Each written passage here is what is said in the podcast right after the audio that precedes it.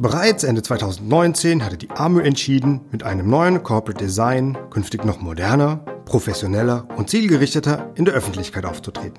Jetzt, nach langer kreativer und detailverliebter Arbeit, dürfen wir Ihnen endlich unsere Ergebnisse präsentieren. Zum Beispiel auf amö.de, in unserer Verbandszeitschrift der Möbellogistik sowie ihrem Online-Pendant möbellogistik-magazin.de. Wo früher das rollende Känguru allein auf weiter Flur um Aufmerksamkeit buhlte, zieht sich jetzt das neue Corporate Design wie ein roter Faden durch sämtliche Publikationen. Aber kommen wir zu den weiteren Themen. Mein Name ist Daniel Walczyk und jetzt geht's los.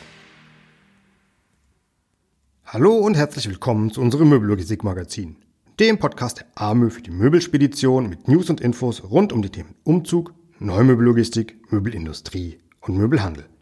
Heute mit Folge Nummer 4 und einem wichtigen Hinweis zu Beginn. Die Mölo 2021 wirft ihre Schatten voraus. Am 29. und 30. September des kommenden Jahres wird Halle 1 der Messe Essen erneut zum Schauplatz für begeisternde Technik und Branchentrends der Zukunft. Nicht nur im Gewerbe ist seit mehr als zehn Jahren bekannt, die Fachmesse für Umzugsspedition und Neumülllogistik bietet ideale Voraussetzungen für Unternehmen zur Präsentation von Produkten, Konzepten und Visionen. Nur logisch, dass die besten Standplätze heiß begehrt sind wir möchten deshalb die Gelegenheit nutzen und darauf hinweisen, dass sich interessierte Unternehmen ab sofort für ihre Teilnahme im kommenden Jahr als Aussteller anmelden können, um sich so die bestmögliche Platzierung ihres Messestandes zu sichern. Genauere Details, Informationen zur Anmeldung sowie die Kontaktdaten der Ansprechpartner für die Messeorganisation finden Sie unter www.mölo.de. Kommen wir zu dem, was letzte Woche passiert ist. Nachdem Anfang September DCC-Geschäftsführer Dr. Olaf Plümer das Datenkompetenzcenter dem AMÖ Gesamtvorstand vorgestellt hatte, nahm jetzt AMÖ Hauptgeschäftsführer der Hochgesang und seine Stellvertreterin Dr. Ellen Troska am Donnerstag am Fachbeirat Logistik teil. Was es hier zu besprechen gab, das verrät uns Dr. Ellen Troska aus erster Hand. Frau Dr. Troska, worum ging es im Fachbeirat Logistik und wer hat daran teilgenommen?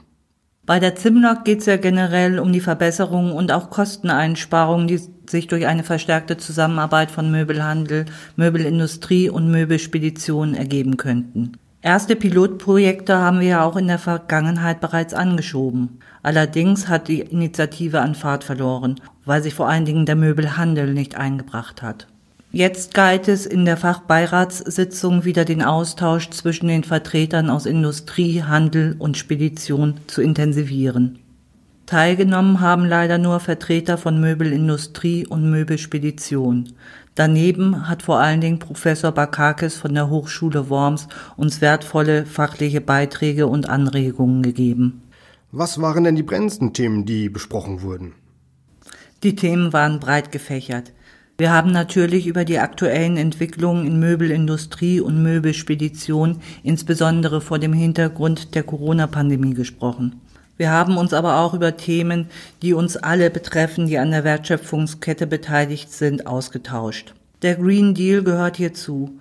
Ein nachhaltiges Wirtschaften und die Verbesserung der Umweltbedingungen stehen hier auf der Tagesordnung der EU.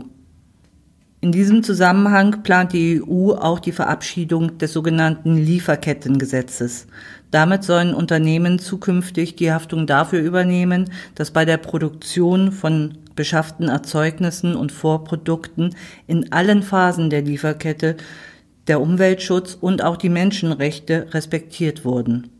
Damit wird der Möbelhersteller für die Herstellung der von ihm verbauten Schrauben, die in China produziert wurden, auch in die Pflicht genommen. Ein weiteres Thema war die bessere Verzahnung in den Prozessen der beteiligten Unternehmen durch eine dynamische Wertschöpfungsketten. Dies ist natürlich vor allen Dingen von Interesse in den Zeiten der fortschreitenden Digitalisierung. Steht denn schon ein nächster Termin fest? Nein, aber wir wissen um die Wichtigkeit des Austausches. Wir haben vereinbart, dass ein kleiner Kreis aus jeweils zwei bis drei Vertretern aus Industrie, Handel und Spedition intensiv beraten wird, welche konkreten Projekte in der Simlog umgesetzt werden sollen. Danach wird im größeren Kreis entschieden, wie die praktische Umsetzung erfolgen soll und wer sich an Pilotprojekten beteiligen wird. Wir hoffen, dass dann auch der Möbelhandel wieder stärker vertreten sein wird – sollte dies jedoch nicht der Fall sein, werden Industrie und Spedition die Projekte angehen, bei denen sie auch ohne den Handel Synergien realisieren können. Ein Termin hingegen für den Brexit gibt es ja bereits. Können Sie kurz was zum aktuellen Stand hierzu sagen? Auch die achte Verhandlungsrunde zwischen der EU und Großbritannien hat in den kritischen Bereichen noch nicht zu Einigungen geführt. Im Gegenteil. Premier Johnson versucht derzeit, die Voraussetzungen zu schaffen, um die getroffenen Vereinbarungen zu Nordirland im Nachhinein aufkündigen zu können. Die Zeit für die Verhandlungen wird nun eng. Bis Mitte Oktober muss das Austrittsabkommen endgültig stehen, damit noch genug Zeit ist, die erforderlichen Übersetzungen anzufertigen und die Ratifizierung durch die Parlamente auf EU-Ebene und auf nationaler Ebene durchführen zu können. Der Druck auf alle Beteiligten wird jetzt immer größer und damit steigt auch die Wahrscheinlichkeit, dass es zu einem harten Brexit kommen wird. Was gibt es dabei für unsere Mitgliedsunternehmen zu beachten? Wenn es zu einem harten Brexit kommt, scheidet Großbritannien ohne irgendeinen weiteren Übergang aus der EU aus. Ab dem 1. Januar werden dann Zölle für den Handel zwischen Großbritannien und den EU-Staaten von heute auf morgen fällig. Die EU-Dokumente wie zum Beispiel die Führerscheine und auch die EU-Lizenzen für den Güterkraftverkehr hätten dann am 1. Januar keine Gültigkeit mehr. Anstelle der EU-Lizenzen könnten dann SEMT-Genehmigungen zum Einsatz kommen. Diese Lizenzen sind für den allgemeinen Güterkraftverkehr und damit auch für den Neumöbelverkehr zahlenmäßig beschränkt. Für den Umzugsverkehr ist dies mit den speziellen SEMT-Umzugsgenehmigungen aber zum Glück nicht der Fall. Die Möbelspeditionen sollten unbedingt rechtzeitig die entsprechenden Genehmigungen beantragen, wenn sie nach dem Brexit auch noch Verkehre von und nach Großbritannien abwickeln wollen. Darüber hinaus würde ich empfehlen, für die ersten zwei Wochen des kommenden Jahres zumindest keine Touren nach Großbritannien zu planen. Tragen Sie dafür Sorge, dass rechtzeitig vor dem 31. Dezember alle Lkw und das Personal Großbritannien wieder verlassen haben. Es wird mit erheblichen Wartezeiten an den Grenzen nach dem Inkrafttreten des Brexits gerechnet. Außerdem sollte man im Falle eines harten Brexits nicht das Risiko eingehen, dass bei der Rückkehr in die EU plötzlich ein Zoll auf den Lkw zu entrichten ist oder ähnliche Unwägbarkeiten eintreten. Frau Dr. Troska, vielen Dank für Ihre Erläuterung. Damit zum nächsten Thema. Laut Handelsblatt von Montag lehnt die EU-Kommission die vom Bundestag beschlossene Befreiung für gasbetriebene Fahrzeuge ab. Wenn das so ist, bekommen etliche Unternehmen, die im Vertrauen darauf ein LNG-Fahrzeug angeschafft haben, die lange Nase gezeigt. Herr Hochgesang, was können Sie denn hierzu berichten? Der Grund für die Befreiung von der Maut war, dass man die Fahrzeuge in den Markt bringen wollte, weil sie tatsächlich weniger emittieren und da sie deutlich teurer sind, äh, gibt es einen Bonus, der ist im Wegfall der Maut. Solche Mautausnahmen müssen aber immer begründet sein und sie dürfen nur temporär sein. Jetzt wurde in Deutschland beschlossen, die Ausnahme von der Maut für gasbetriebene Fahrzeuge bis Ende 2023 zu verlängern. Und dagegen hat die Europäische Kommission jetzt Einspruch eingehoben, weil das dann keine temporäre Maßnahme mehr sei. Die Bundesregierung wird jetzt also mit der Europäischen Kommission verhandeln müssen, ob diese Mautbefreiung für gasbetriebene Fahrzeuge bis Ende 2023 erhalten bleibt. Das ist natürlich für die Investitionssicherheit der Unternehmen extrem wichtig. Wie das Ganze ausgeht, ich denke, äh, man darf da optimistisch sein, denn es gibt ja gute Gründe dafür. Am Montag tagte die Verbänderunde im Verkehrsministerium, an der auch die AMÖ teilgenommen hat. War das Thema denn ja, ein Thema? Grundlage für die Erhebung der Maut ist die Vignettenrichtlinie. In diesem europäischen Papier ist tatsächlich äh, festgelegt, wird geregelt, wie die Maut erhoben wird, für welche Fahrzeuge sie zu erheben ist und wie die Mitgliedstaaten der Europäischen Union diese Gebühr überhaupt berechnen können. Die AMÖ ist ja einer der Verkehrsverbände, die bei den Vorhaben, die insbesondere die Straßenverkehrswirtschaft betreffen, gehört werden und angehört werden. Und als solcher haben wir auch äh, in der letzten Runde, wo es tatsächlich um die Weiterentwicklung der Vignettenrichtlinie ging, teilgenommen. Und da die Bundesrepublik Deutschland ja gerade den Vorsitz im Rat der Europäischen Union hat, ist es jetzt auch ja, in der Hand Deutschlands, diese Vignettenrichtlinie weiterzuentwickeln und in diesem Termin ging es tatsächlich darum, zu hören, wie die Verbände eine mögliche Weiterentwicklung sehen und was aus unserer Sicht besonders wichtig ist. Was wäre denn, beziehungsweise was ist denn besonders wichtig? Jetzt geht es darum, wie sollen die Regeln für die Zukunft sein? Also müssen die Mitgliedstaaten der EU eine Maut erheben oder können sie? Für welche Fahrzeugklassen wird Maut erhoben? Ab welcher Gewichtsklasse wird Maut erhoben? Ist die Maut streckenbezogen zu erheben oder könnte es auch eine zeitbezogene Maut sein?